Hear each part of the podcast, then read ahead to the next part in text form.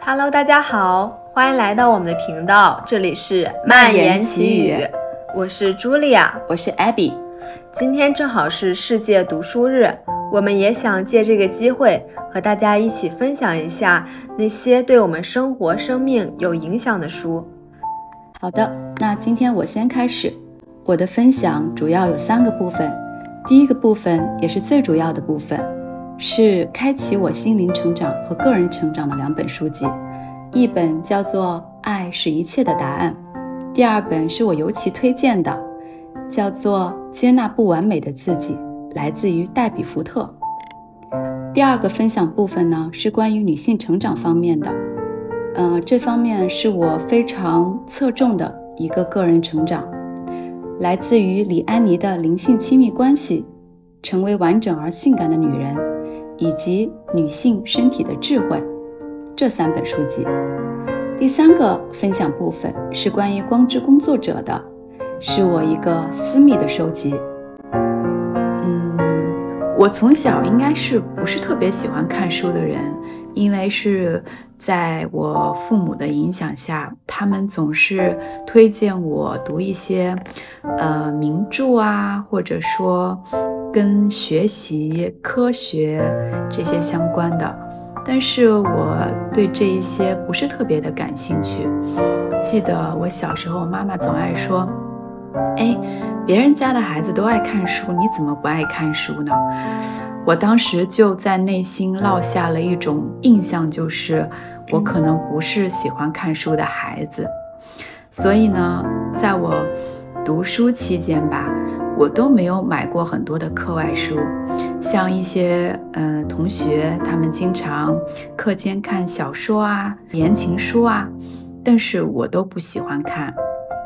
渐渐的，我记得在二零一零年，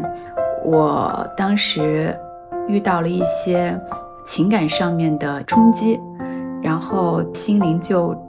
突然有一种召唤，想去看一些。书籍来去进行一些心灵的滋养吧，所谓的心灵鸡汤。但是当时也不是说冲着读书的方向去引领自己，只是很机缘巧合的在网上搜索到了两本书，一本书的名字叫做《爱是一切的答案》，另外一本书叫做《接纳不完美的自己》。那这两本书呢？我记得很清楚，是在我二零一零年二月买的，算是我呃有生以来自己主动去买的头两本书籍。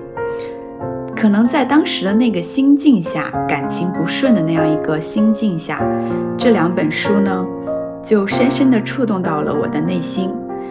因为这两本书呢，都属于是励志、心灵成长和自我实现这一类的，我记得很清楚。嗯，当时我在看这两本书的时候，就是一种如饥似渴的状态。嗯，就好像是心灵当时的那样一种贫瘠感，透过这两本书，有一种找到了绿洲的状态。嗯，对我的心灵是一种非常滋养的感觉。所以这两本书我看的非常快，呃，没日没夜的看，尤其是接纳不完美的自己，像是当时处于黑暗中的我，指引我前行的一本像灯塔式的书籍，嗯，所以由这两本书之后，就开启了我自己个人心灵成长这方面的道途吧，对。嗯，所以我有印象，接纳不完美自己。你当时读完之后，好像还给我分享了。对这本书对我的冲击非常的大。这本书的英文名叫做《The Dark Side of the Light Chasers》，其实跟中文的翻译“接纳不完美的自己”是有很大出入的。那么它直译过来应该是“追光者的阴暗面相”。在当时我受到心灵重创的那样一个背景下，我觉得自己深陷到了一种黑暗当中，而这个名字“接纳不完美的自己”，对我当时处在一种内疚、自责状态下的自己，有一种非常强大的指引的功效，啊，所以我就被这个名字，中文名字就给吸引住了。我觉得它非常的能够吻合我当时的心境，我迫切的需要去接纳一个不完美的这样的自己。去接纳一个破碎当中的状态的自己，对，所以这本书在这两本开启我心灵成长的道途的书当中，接纳不完美的自己有着非常深远的影响。啊，嗯，还有一个是，我觉得在我成长背景当中，可能很多时候没有一个长者或者没有一个老师会教导你去接纳。你所谓的不好的一面，去接纳你所谓的缺点，所以他这个书名的“接纳不完美的自己”这样一个概念，在当时状态下的我是非常有冲击的。嗯，我们都在不断的去活成一个所谓完美状态下的自己，那么实际情况中的我们，可能很多时候是不完美的。那不完美的我们自己要怎么办呢？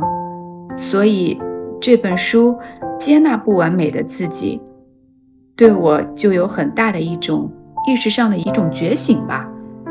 想到二零一零年二月至今，我买这本书已经有十三年了。嗯，虽然里面的内容啊，很多时候我已经记得不是很清晰了。或许在这十三年当中的心灵进化后。有很多的内容呢，我或许已经有了很多的实践经验了，但是我借由今天这样一个读书分享的主题，我再重新翻阅这些章节之后，发现还是会带给我一种很大的能量感。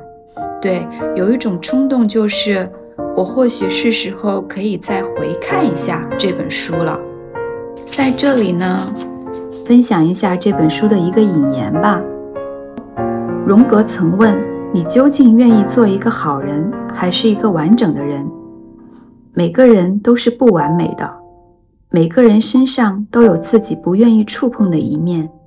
阴暗面，亲人朋友不愿意接受，连我们自己也无法面对。于是，我们不惜代价，竭力伪装成人人喜欢的好人。活得很累。事实上，我们的每个缺点背后都隐藏着优点，每个阴暗面都对应着一个生命礼物。好出风头只是自信过度的表现，邋遢说明你内心自由，胆小能让你躲过飞来横祸，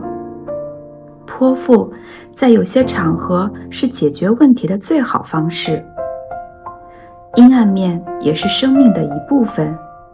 只有真心拥抱它，我们才能活出完整的生命。所以，请大家感受一下，如果这些话能够触及到你心灵的某个面相，或者能够与你当下的状态产生一些共鸣的话，那么或许这是时候你可以去。买一下这本书，阅读一下。我在想，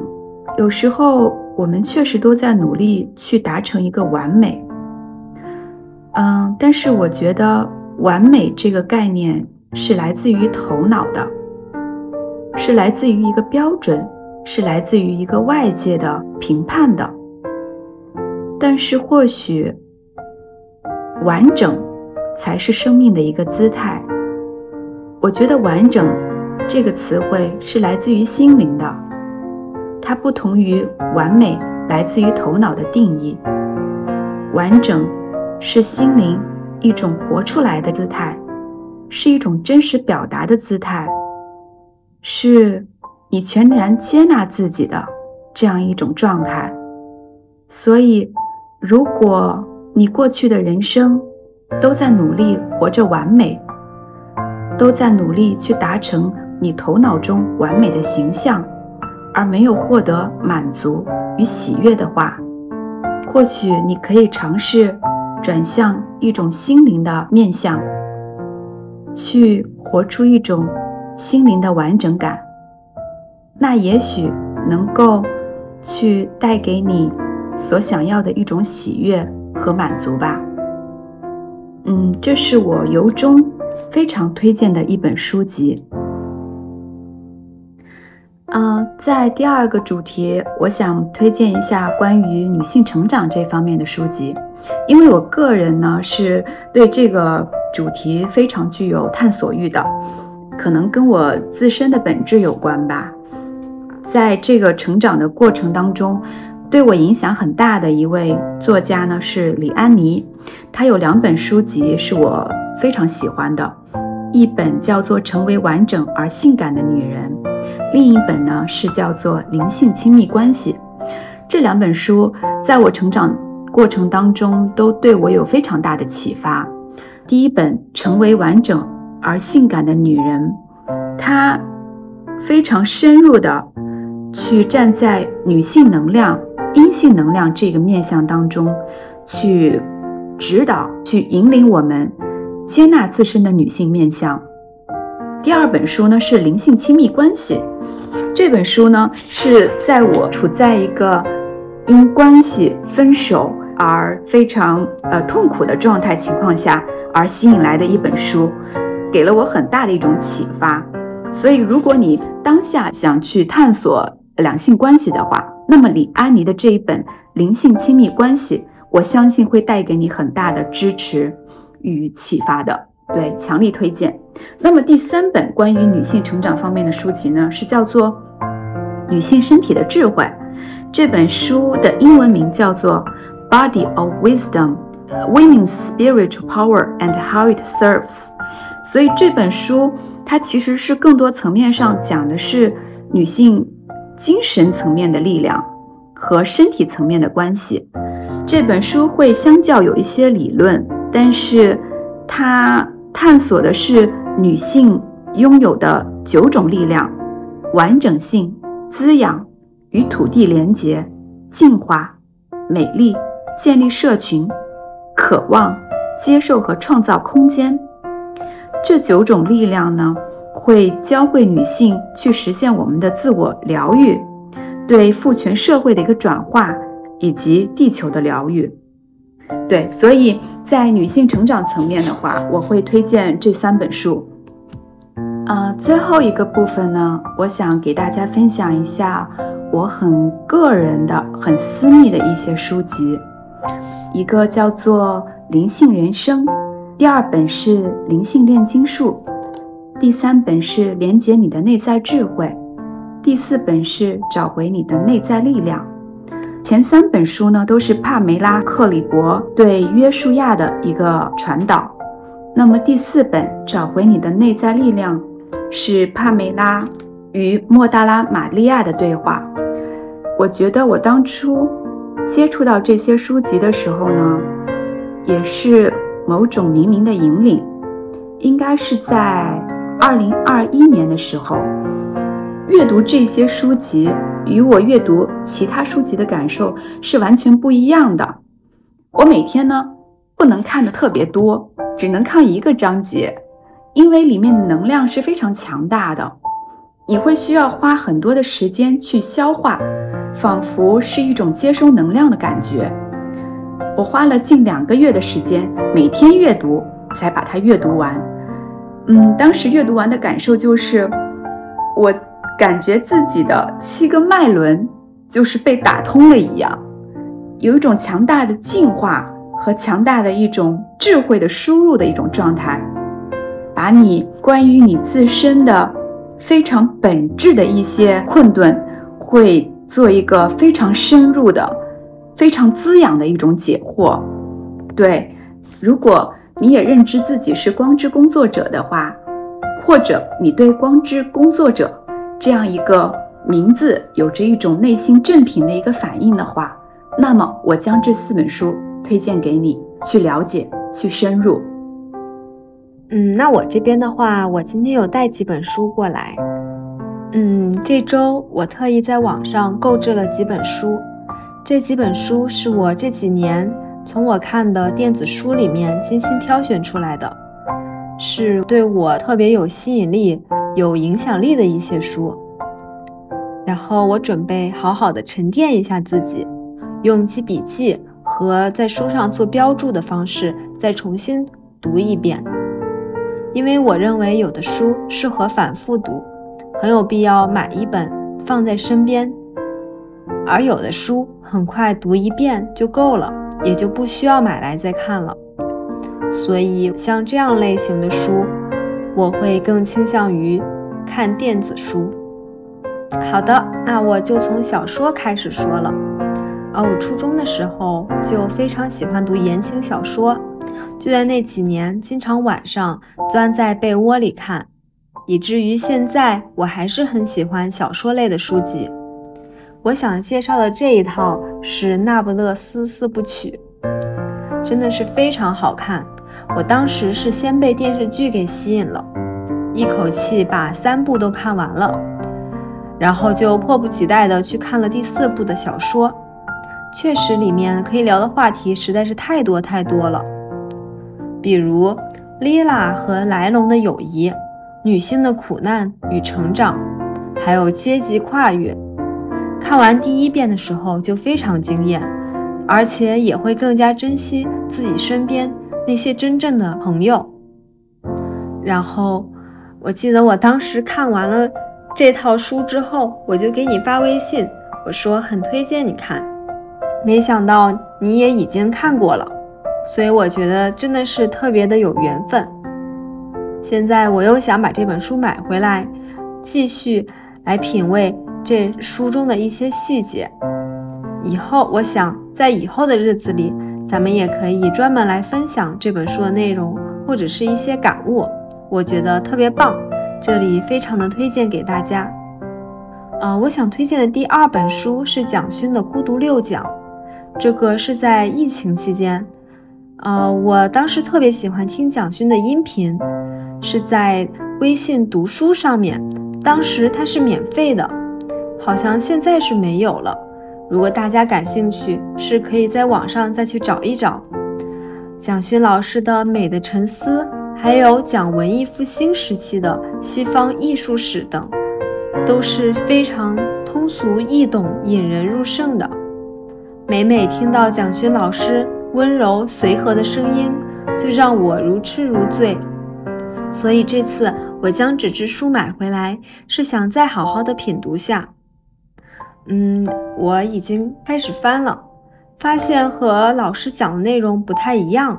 像是有点像散文这种类型的，是可以慢慢的读。嗯，书里是由一个一个的小章节组成的，非常适合睡前或者碎片化的时间来阅读。我觉得这本书很有意思的一点，是里面的很多观点和别的书是有共性之处的。也就是我后面想讲这两本《悉达多》和《瓦尔登湖》，这绝对是属于又经典又非常畅销的书吧。这两本书的作者怎么说呢？我觉得是属于那一类非常孤独的人，而且必须要在那种孤独的状态下，才能创作出一些超脱于平常的作品吧。这里我也想分享一个小方法。就是我觉得很多书是适合同时来看的，就像我说的这个《孤独六讲》，它就是可以和同类型的书一起来看。还有一些书呢，它里面会有推荐别的书目，嗯，比如我之前看过的一本叫《禅语摩托车维修艺术》，里面的人物就会随身带着一本《瓦尔登湖》，这让我。对《瓦尔登湖》产生了极大的兴趣，所以当我们在看书的过程中，如果里面有推荐到别的书目，我觉得不妨也拿来看一下，这也可以拓宽我们的思维边界，拓宽我们的认知和系统思考能力。嗯，我也想补充说一点，关于对我的人生成长有很大帮助的一本书，就是《悉达多》这本书，非常的神奇。嗯，它的页数其实很短，我至今已经看过了很多遍，每遍的感受都不太一样。嗯，我也在想，我现在的状态是走到这本书的哪个阶段呢？我觉得这本书首先是分三个阶段的，在我理解是从无我到有我再到无我。在我读第一遍的时候，我的关注点是在这本书最开始的一些篇幅，是他作为沙门的时候学到三个技能，那就是思考、等待和斋戒。嗯，在全书中，悉达多都遵循着这三个。他学到的技能，并且帮助他成长，所以我在读第一遍的时候，对思考、等待、斋戒是非常非常感兴趣的，并且也和我的认知是非常契合的。在我现在读这本书的时候，我感觉自己处在这本书的第二个阶段，也就是我开始认识这个世界，开始。有意识的去探索这个世界，并且认识我自己。嗯，现在这个状态我觉得还挺好的。我在这个认识自己的这个过程中，是在慢慢打开我自己，对这个生活和世界充满了好奇，对身边的小事开始观察入微，开始真正的感受身边发生的一切。嗯，我想可能也是受艾比的启发。就是这八期播客呢，是也在潜移默化中对我产生很大的影响。就是我看待生事物的角度发生了变化。我最近会意识到，我会对我周围的朋友特别的好。我能感觉出，当我对别人好的时候，其实也是在表示我对我自己好。我好像突然开始会爱自己了。我好像突然觉得，我愿意去了解我自己，也愿意了解这个世界了，并且能够经常感受到自己的情绪的变化，能够觉察到自己的改变。我也想，嗯，就如这本书后面描述的那种无我的状态一样，是我和这个世界，我和这个大自然可以融为一体，连接在一起。那种共鸣感，我想这本书我还是会继续去翻看它的。我也希望大家和我一样，就是你一定会找到那一本适合你的书，在冥冥之中会有一本像老师、像引领者，或者能够开导你的书。呃，最后我我也想告诉大家的是，现在市面上的书籍确实非常非常的多。嗯，而且我们现在看书的速度也变得非常的快，可能有的人一年可以读一百本书，但对我来说，其实这是不可行的。读一百本书就像是跑马拉松一样，它不会是一件那么容易的事情。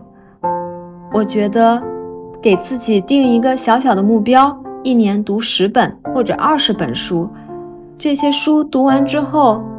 也会给你的实际生活产生很大的影响。而且读完这些书是需要我们在生活中去实践、去验证它的，或者说需要我们去运用它，去看看与实际的生活发生真实的碰撞的。所以我觉得我们可以慢慢来。把读书当做是一件可以伴随着我们一生的事情，那这就是我的一些书籍的分享和对于读书的一些思考吧。好的，嗯，这就是我们这一期关于读书分享的这样一个特辑。呃，我和茱莉亚呢，在书籍方面有一些不同的侧重，那有一些呢，我们是有重合的，比方说。他看的那一本《我的天才女友》，像这一类，呃，有翻拍过电影版本的书籍的话，像我就会偏向于看电影这样有画面质感的选项吧。他就可能既看电影，也会去翻阅小说、看原著。不论怎样，希望能够给大家，呃带来不一样的选择和参考。那我们就下期见喽，拜拜。